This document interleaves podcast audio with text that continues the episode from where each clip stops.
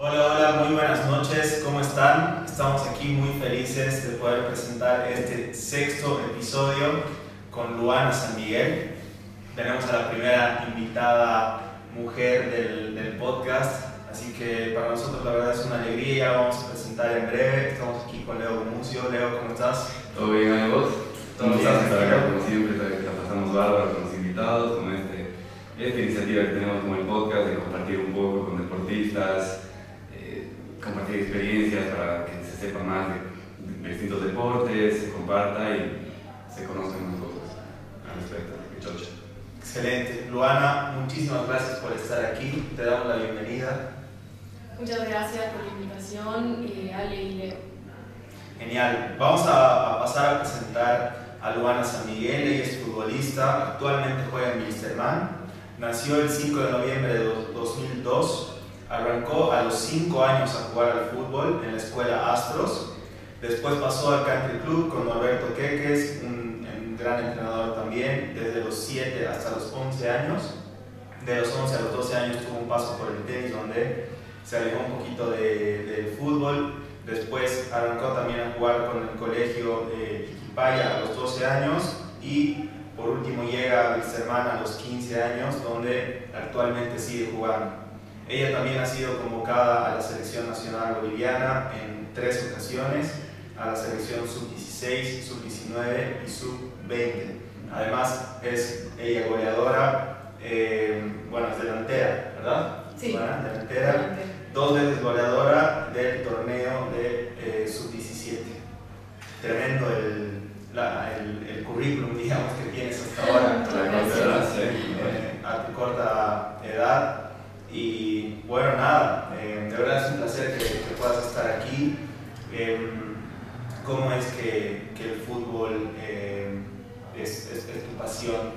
Em, ¿cómo, ¿Cómo nació, digamos, e- ese amor que tú quieras además ir a entrenar? ¿Alguna influencia de la familia? ¿Cómo fue? Eh, bueno, yo empecé a jugar por la influencia de mi papá, porque a mi papá sí le encanta el fútbol, entonces él como que cuando estábamos en mi casa nos hacía jugar, ¿no? Me hacía jugar a mí. Y nada, cuando cumplí cinco años, eh, obviamente mi mamá me hizo probar ballet, gimnasia y todas esas cosas, pero, Claro. pero yo opté por el fútbol y nada, les pedí eh, empezar clases, eh, lo cual encontraron en la escuela Astros. Y ahí empecé y, y nada, me, me encantaba y la pasaba muy bien, era como que pasar mis tardes ahí y nada, me empezó a gustar y así continué. Buenísimo, buenísimo. ¿Y cuál dirías que fue lo que más te llamó, te llamó la atención en ese momento del fútbol? No sería como deporte, pero qué estímulo era que tal vez tú recibías que decías, esto me apasiona por completo, el tema del ejercicio, el tema de que sea en equipo, por ejemplo, el fútbol, o alguna otra cosa.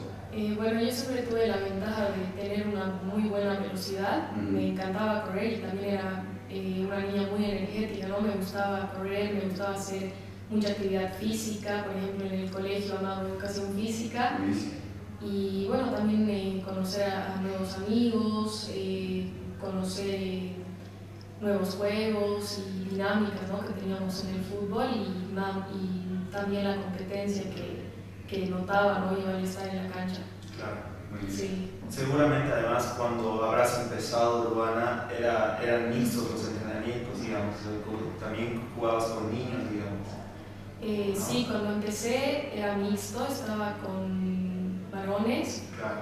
Había una que otra niña también que jugaba, pero nada, hasta mis, hasta mis 12 que no jugué en el colegio, era con Era varones. jugar con varones, Sí. claro. ¿Eso, ¿Eso crees que de alguna manera también ha hecho que te dé un plus también si quieres, digamos, poder jugar también con varones? Mm. Eh, sí, puede ser que sí, porque... porque, porque sin palabras. Eh, es otro tipo de experiencia, es otro tipo de experiencia, sí, porque bueno, con las chicas como que nos entendemos más, ¿no? Entre chicas al momento de jugar es, muy- es más diferente. Sí, Eh, sí puedo decir que el juego de los varones es más rápido, más rápido que el de las mujeres, pero tampoco es que es la gran diferencia, ¿no? O sea que lo veo como un plus y también algo así normal. claro, más Sí. o menos. Claro, está muy bueno porque también se puede recordar mucho lo que es eh, cómo te forjaste ¿no? Se trata experiencias que tuviste, como dices, ser un poco más rápido, tal vez somos chicos. Eh, podría ser que tal vez sea un poco más de contacto, de choque, de roce, digamos, porque el, el hombre tiende a ser un poco más brusco, tal vez, que algunas mujeres, la mayoría. Entonces yo creo que todo eso también, corroborando al plus que decías que te dio, fue como que te forjó tu carácter, ¿no? de tener esa, esa capacidad de resiliencia para adaptarte a una exigencia que te empujó tal vez un poco a tu límite, que lo conociste, te adaptaste y lo procesaste bien, digamos, para que más adelante sepas decir, o sea, no, yo, yo puedo jugar con hombres tranquilamente porque lo hice desde muy joven. Sí, eso, eso es verdad, es como que te saca una garra interna de decir, si él puede, yo también puedo, no porque sea mujer, no por el poder, entonces Tal sí. cual, tal cual. Y mm, has estado convocada a la, a la selección nacional. eh, ¿qué, qué, qué se siente poder estar convocada? Seguramente hacer viajes, concentrar, que te den los uniformes de, de la selección. ¿Cómo ha sido esa experiencia? Eh, bueno, la verdad es que uno de mis sueños desde pequeña siempre ha sido poder representar a Bolivia con mi deporte, entonces la vez que me llamaron la primera vez, no, estaba súper, puede súper feliz, sí, no, no, no lo podía creer, pero en parte sí, ¿no? Porque también dices, escucha, tanto esfuerzo que hice, o sea, el quererlo con todas tus fuerzas para lograrlo es como que decir, bueno, yo estoy aquí, ahora tengo que seguir, entonces nada, me acuerdo que lloré de, de alegría y no, es, es inexplicable la verdad estar ahí con, con la verde. Claro, claro.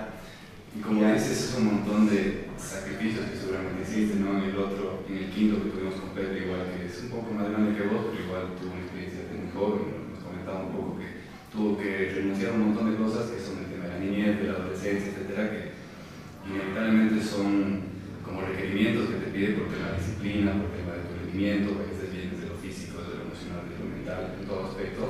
¿Cómo sientes que lo, que lo manejas eso al día a día? Porque todavía eres muy joven. Eh, bueno, sí, también tenemos altos y bajos, Ujú. como todos. Eh, es un poco complicado, sobre todo con el tema de los estudios, ¿no? Porque esa es la presión de todos los días de que tienes que tener buenas notas o si no, no vas a competir o no te dan el permiso en el colegio para poder viajar y faltarte ciertos meses o etcétera. Entonces, eh, creo que yo sí estuve, estuve bien preparada porque tenía mis objetivos claros. Obviamente trataba de equilibrar ¿no? el- el- los estudios con el deporte y, y también la disciplina entre ambas cosas. Exacto. Pero bueno, alguna que otra vez sí como que estuve un poco estresada, pero después ya logré soltarte. Claro. ¿Cómo Sí. te diste cuenta que eras delantera peruana o luego arrancaste así directamente jugar ahí? ¿Cómo fue? Eh, bueno, yo eh, aprovechando mi velocidad empecé como carril. Siempre fui carril hasta, hasta mis 14 años, que ya, eh, bueno, aprovechaba la velocidad con las bandas y lanzar el centro, y es- en eso era muy buena. Bueno, sigo siendo buena en los centros también. Pero bueno, al ingresar a mi club, eh, algo más estructurado, ¿no? Porque en el colegio a veces es más desordenado, no es, tanto, un- no es como un fútbol táctico, se puede decir. Claro. Entonces ya en el club se dieron cuenta de que, bueno, eh, sabía meter goles, aprovechando la velocidad y también los movimientos, ¿no? De llevarse la marca, en eso también considero que soy buena, entonces ahí ya supe que, que era delantera y me gusta así. Bien. Ahora en este punto siempre me parece interesante, ¿no? Porque es ver eh, dónde tienes tu punto de atención, tal vez la inspiración, las influencias que uno tiene jugador, sea delantero, sea en otro, en otro lugar de la cancha, pero fuera de, bueno, que, que es hincha de Boca, obviamente lo mencionamos, ¿cuáles son tus influencias como, como nueves o en general algún jugador, digamos, que siempre te, te inspiró y te marcó algo muy importante en tu carrera, en tu formación y todo lo que vas a seguir siendo? Eh, bueno, un jugador que me gustaba mucho, que jugaba en Leicester, era Lucas Gaucho, que actualmente juega en Arabia Saudita, si no me equivoco. Eh, era muy bueno, me gustaba mucho el dominio de, de balón, pero uno que siempre he tenido como referencia es Robert Lewandowski, que además de que me parece churro, eh, es, es muy bueno el para la edad que ya tiene, sigue en un buen nivel y nada, me parece uno de los mejores nueve que, que hay actualmente.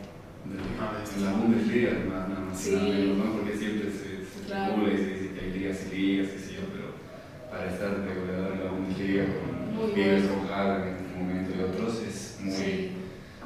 es un gran logro, la verdad. Increíble. ¿En qué consisten actualmente tus días, Luana, en cuanto a entrenamiento, estudio, cuántas horas entrenas? Eh, bueno, ahora con el tema de la pandemia, eh, me gradué el año pasado, entonces hasta noviembre más o menos estuve con, estuve con los estudios durante la mañana hasta el mediodía y luego en las tardes eh, ocupo mis entrenamientos con el club de 4 a 6 y media y dos días a la semana también entreno yo aparte con otro entrenador que es un gran amigo que es Daniel Rojas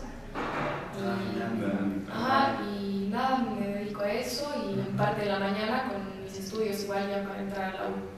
Genial. Claro, esa tu pregunta es muy interesante, Vivi, porque más adelante vamos a ir viendo un poco más a fondo lo que es la psicología de deporte conmigo y con la nutrición, pero está buenísimo tener una idea más global, si se quiere, de lo que es tu rutina, ¿no? O sea, fuera que puede tener un mercado y demás, pero cómo estructuras tu día, como se acaba de comentar, que está muy bueno porque es, es un es, o sea, como desafío también está muy claro por el tema del colegio, para te graduaste, tienes que vas a la universidad para hacer algo complementario, porque es pasión por el fútbol. Entonces, está muy bueno poder explorar un poco cuáles son los, estímulos que manejas en el día a día, digamos, ¿no? en qué ambiente te desenvuelves, con quiénes interactúas, que todo eso también suma, ¿no? en general, tu carrera, en tu deporte. Claro, sí, es un, es un balance ¿no? entre ambas cosas. Exacto.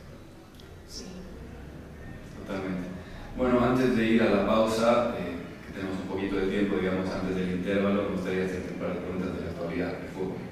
Viendo, como mencionaba que dicha de Boca Urbana, alguna predicción que tengas primero para el de River hoy que juega contra Palmeiras y mañana Santos contra Boca, que la verdad que está muy apretado, está abierto para cualquiera, es una semi. ¿Cómo lo ves? ¿Cómo lo sientes? Cuidado con lo que vas a decir. eh, bueno, espero que pierda River.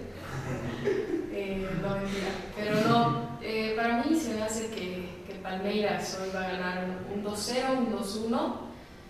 Y bueno, para Boca yo creo que tenemos la chance de ganar, por lo menos un empate, ¿no? Pero Brasil está, está con todo, entonces un poco difícil. ¿Qué piensas que sería, digamos, imaginándote que estuvieras en el club, en Boca, ¿no? ¿Cómo se llaman las chicas? gladiadoras. ¿Qué aporte crees que le podrías dar, digamos, en este momento, hipotéticamente, que estuvieras jugando una, una semifinal por Libertadores? ¿Cuál sería tal vez el ímpetu que manquerías, qué idea, qué plantearías para el equipo, digamos, para marcar un antes y un después en eso, digamos, y poder dar un aporte? Claro, si fueras la nueva de las gladiadoras. Mm, yo creo que tendríamos mucha ventaja en la delantera, sobre todo si las bandas son rápidas porque es como que los centros se hacen más fácil a la llegada, ¿no? Para anotar el gol. Entonces, yo creo que tal vez tendríamos más chance de, de, de anotar más goles. Bien. Sí. Muy genial. Y bueno, Luana, tal vez igual eh, estando en, en, en ahora en, en inferiores, lo que es la categoría libre, has tenido la oportunidad tal vez igual de en algún momento compartir eh, o ver al menos ¿no? algunos de los jugadores, ver algunos entrenamientos, algo, hay alguien en especial que se haya acercado, les haya dicho, no sé, algo, unas palabras de inspiración o algo que te haya sorprendido a ti de algún jugador en especial? Eh, el 2019, eh, Ponchi Chávez, que es el que patrocina igual nuestras polleras, porque atrás dice Ponchi igual, después les puedo mostrar es el que patrocinó todas nuestras camisetas, nuestros uniformes. Y bueno, él, yo en ese momento no estaba, porque yo estaba con la selección, Bolivia, estaba concentrando, pero sí mandaron al grupo unos videos de, de las palabras de Porchi que dio ahí con mi equipo, de motivación, ¿no? porque justo estábamos jugando la liga, la liga femenina de acá. Y nos dio unas palabras de que tenemos que seguir, hacer una buena representación con el club, y nada, luchar por lo que más queremos. Buenísimo. Buenísimas palabras. Gran historia, ¿no? Son el Pochi siempre un crack, mm. adentro y afuera de la cancha, la verdad, eso se ve siempre, así que está buenísimo poder ver desde adentro ¿no? ¿Qué, qué, impacto tienen los jugadores en este caso, ¿no? es muy importante. Claro, totalmente. Así que bueno, con eso llegamos al final de esta parte 1 del episodio 6. Una vez más, gracias, Laura, la verdad que me gustazo que seas la primera mujer, en este caso invitada, es, es un lujo, es un gustazo, como siempre. Y bueno, como siempre hacemos, eh, nada, la segunda parte vamos, a hacer un poco más de lo que es el enganche con la nutrición, con Ari, conmigo la parte de lo mental y emocional, con la psicología de deporte, así que estén atentos, se vienen cosas muy interesantes, vamos a indagar más sobre, sobre esos dos aspectos, así que en un rato volvemos. Nos vemos.